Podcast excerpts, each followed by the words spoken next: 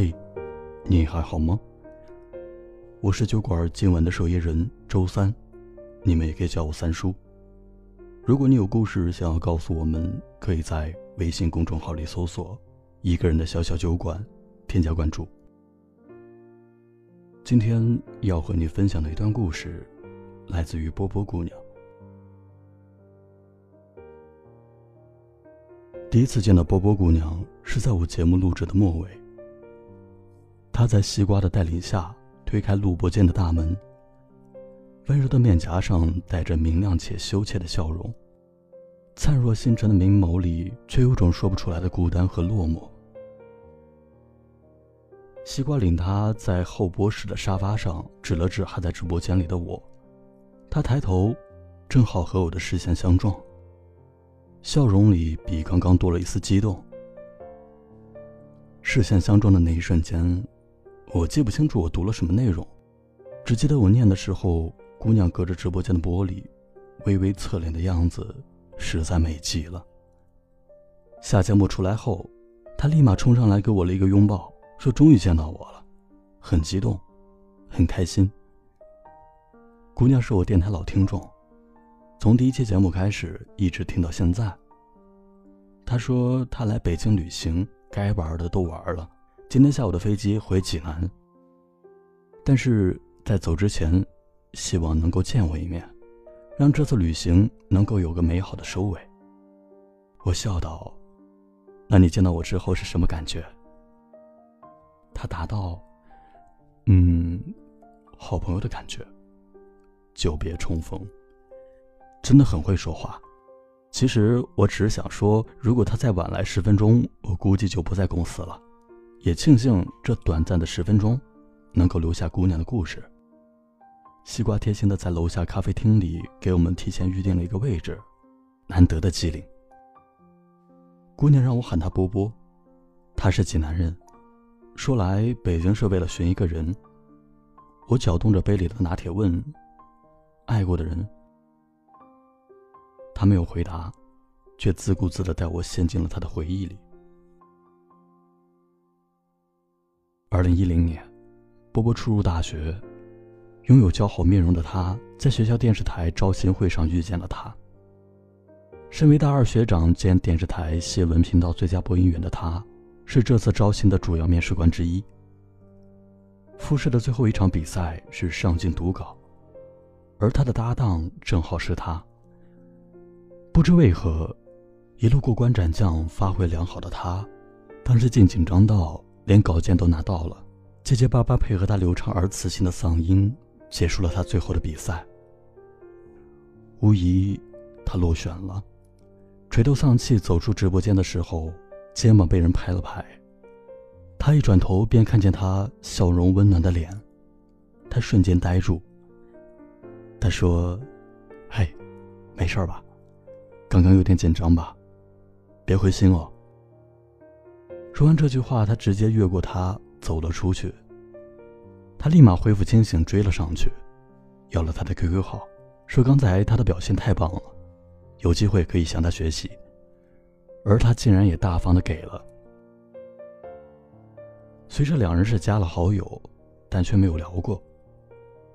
一个月后的一天，波波洗完澡，打开电脑。发现了那个熟悉的头像在闪动，是他。他说：“明天电视台招记者，要来试试吗？”他开心的一连发了好多个好，附带着各种兴奋的小表情，不知是为了他第一次主动聊天，还是为了明天的招新。这一次并没有辜负他的期望，他如愿加入了他的组织。电视台的播音员和记者是两个独立的部门。可以说并没有太多的交集，唯独每一周的例会，大家才会齐聚一堂。只有那个时候，他才能远远的看着他，看着他偶尔在台下安静沉稳，偶尔在台上意气风发。有时两个人的眼神不经意的撞上，他会立马移开，生怕那份早已萌生的爱慕之情被窥探出来。一个学期下来，他成了电视台公认的最勤快的记者。也是人缘最好的记者，也是最乐于助人的记者。上至播音导播，下至编辑文案，几乎都混得如鱼得水，还会主动帮助生病请假的播音员代值夜班。其实只有他一个人知道，这些罪字背后，隐藏着一个甜蜜而酸涩的小秘密。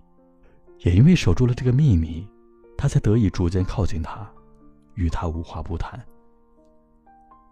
在某个午后，电视台只剩下他们两个人。他试探的与他聊起感情的话题，问他喜欢过的女孩，刻骨铭心的恋情。他只说了一段酸涩的初恋，便接了个电话，摸摸他的头，提前离开了。他的初恋活泼明艳，留了齐耳短发，天真却不失聪慧。所以那个暑假，他也狠心的剪了留了很多年的直发，抱着一颗忐忑期待的心情去参加了大二学期的第一次例会。他祈祷他能注意到他，明白他的用心良苦，但命运似乎在某个不经意的瞬间打破你所有的幻想和希冀。学姐无意中一句：“怎么，一个暑假没见，状态都不对了？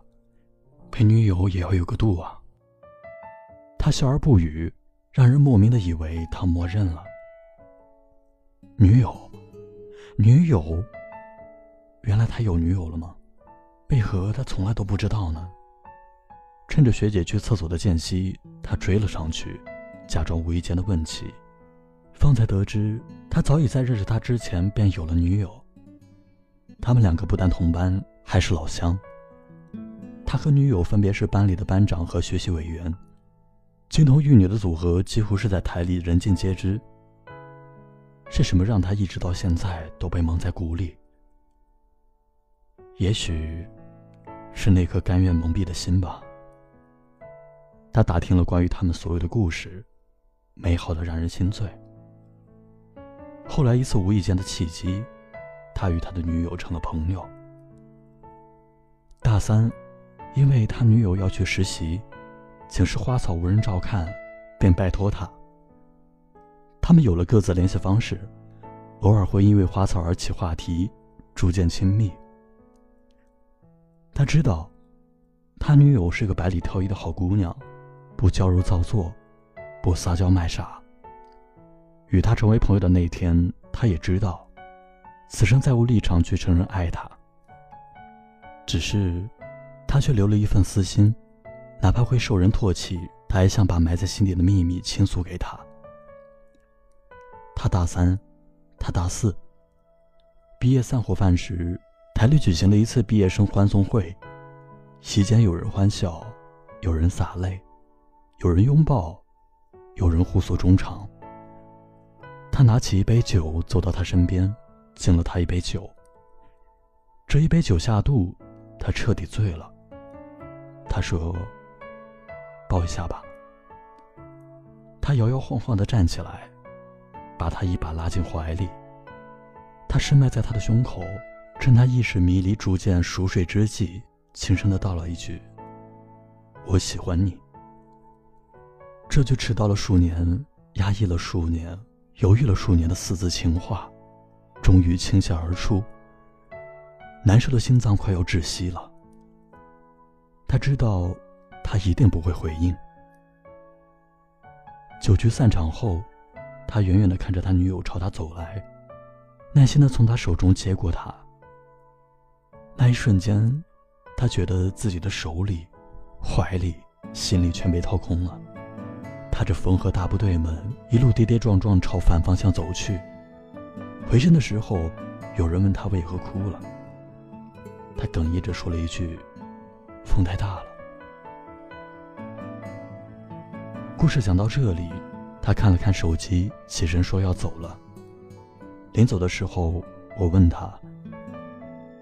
你找到他了吗？他说：“找到了，他过得很好。”说完这句话，姑娘最后留给我的是一个潇洒决绝的背影，还有那杯一口都没有动的早已凉掉的咖啡。回直播室的时候，西瓜追着问我：“怎么样？故事动人吗？”我没搭理他，独自进了直播间，默默坐下。突然间。忆起姑娘进来时，我读的那段文字。我喜欢你是寂静的，仿佛你消失了一样，遥远而且哀伤，仿佛你已经死了。彼时，一个字，一个微笑，已经足够。而我会觉得幸福，因那不是真的而感到幸福。我想，事到如今。姑娘应该是放下了吧，她一定会庆幸那段不长不短的时光里遇到一个温暖且明亮的人，让她默默寂静的爱着，不敢上前，不敢打扰。没有人会永远活在过去，我们年轻，还怀有热泪盈眶的心情。我们怀念过去，是因为我们尚且年轻。只有决绝的离开，坚定的挥手，我们才能给彼此更加辽阔的天地。去重新开启一段美丽而艰辛的旅程，姑娘。愿你今后还能因为某个人的出现而让生活丰盈美好。愿你的生活如同贺卡上烫金的祝词欢脱。愿你悠长岁月过往回忆随风远走。愿还能有人陪你一起笑看云卷云舒。听说他明年要结婚了。从那之后，他们心照不宣，再也没有联系过。我想，不打扰，是他最后留给他最好的新婚礼物了。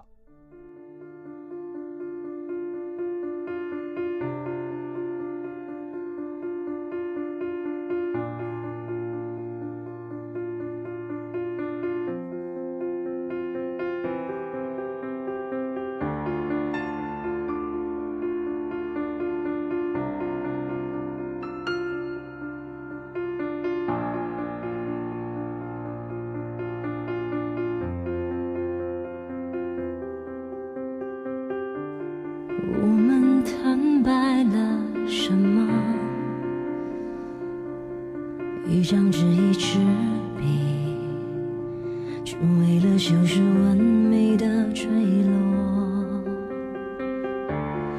我们承认了什么？一张口，一双手，只为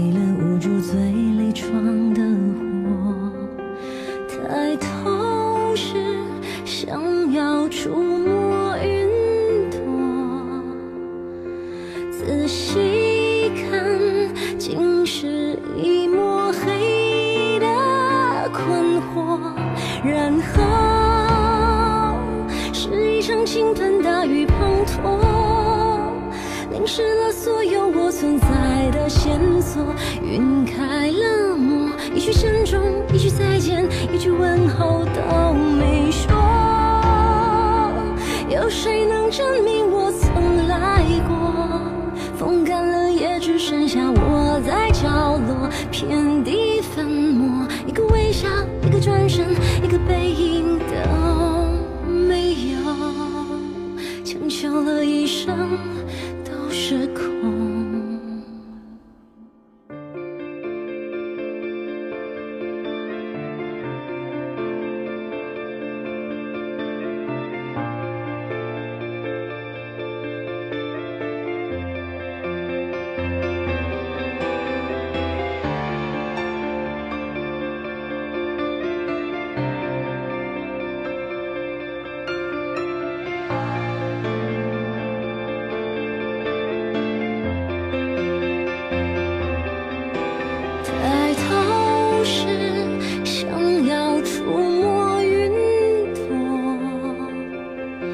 仔细看，竟是一抹黑的困惑然后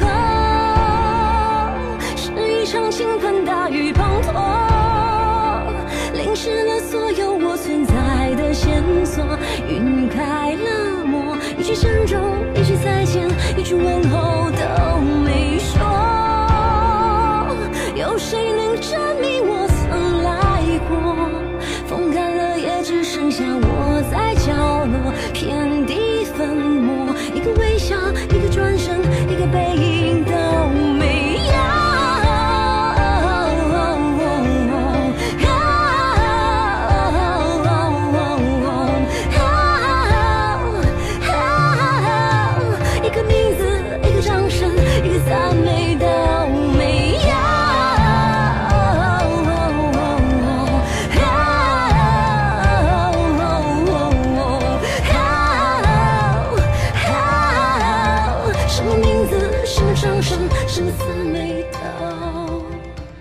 这里是一个人的小小酒馆，期待有一天你能带着心里的故事如约光临。